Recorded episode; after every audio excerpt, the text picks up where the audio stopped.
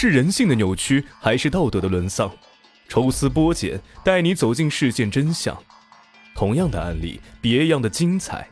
欢迎收听冯生大案纪实。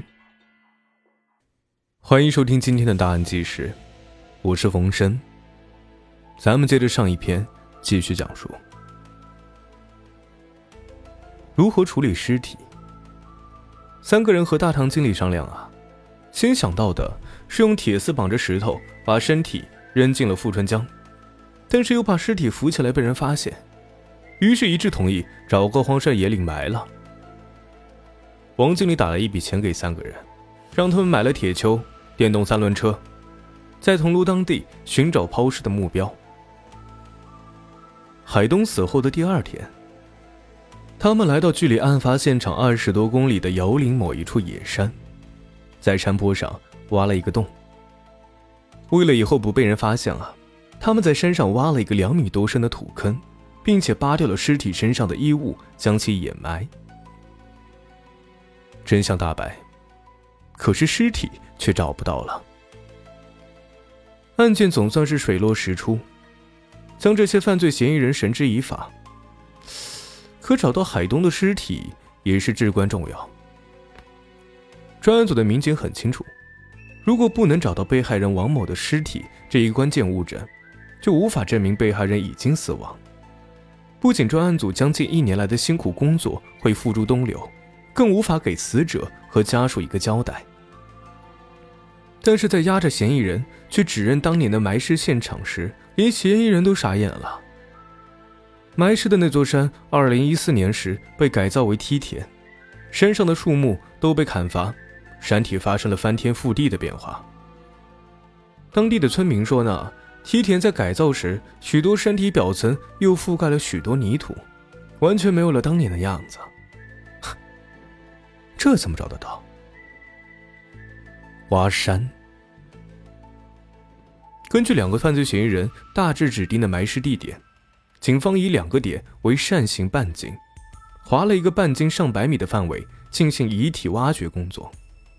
当地政府请来两台大型的挖掘机协助工作。二零一七年一月三号，挖掘工作正式开始。那时距离春节呢还有大半多个月，一连下了好几天雨，山上潮湿寒冷。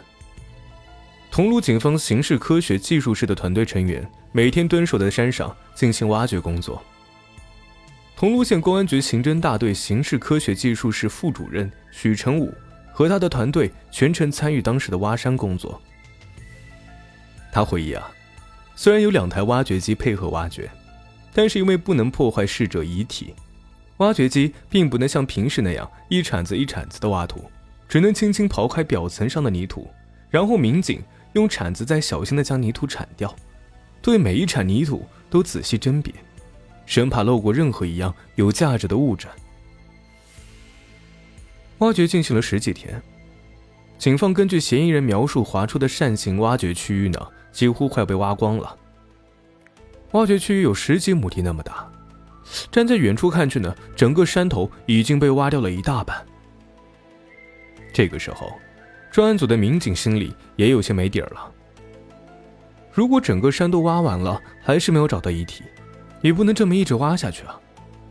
挖掘的工作呢，可能要暂时停下来了。挖掘进行到十四天时，已经快挖掘到预定范围的边缘。那一天早上，挖掘机在挖开一个土坡之后，现场的警员发现挖掘机挖开的区域颜色明显不同于其他的土坡。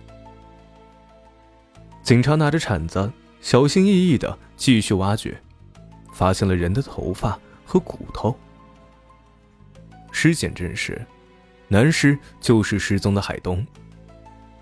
失踪两年，他用一种惨绝人寰的方式重见天日。现场发现了一具男尸。警方通过尸检发现啊，被害人生前遭遇了殴打，他的致命伤是因为脾脏器破裂。这个时候，距离春节还有一周，警方马上提取了尸体的 DNA，并赶赴四川与海东的家人进行比对，最终确定，他就是三年前与家人失联的海东。这一为案件的进一步侦办提供了最关键的线索。桐庐警方在技术手段、视频监控等新型侦查手段无法提供支持的情况下，依靠传统的侦查手段循线追查，历时大半年的调查取证，跑遍了大半个中国，最终成功破获了这起故意杀人隐瞒案，将八名涉案嫌疑人通通抓捕归案。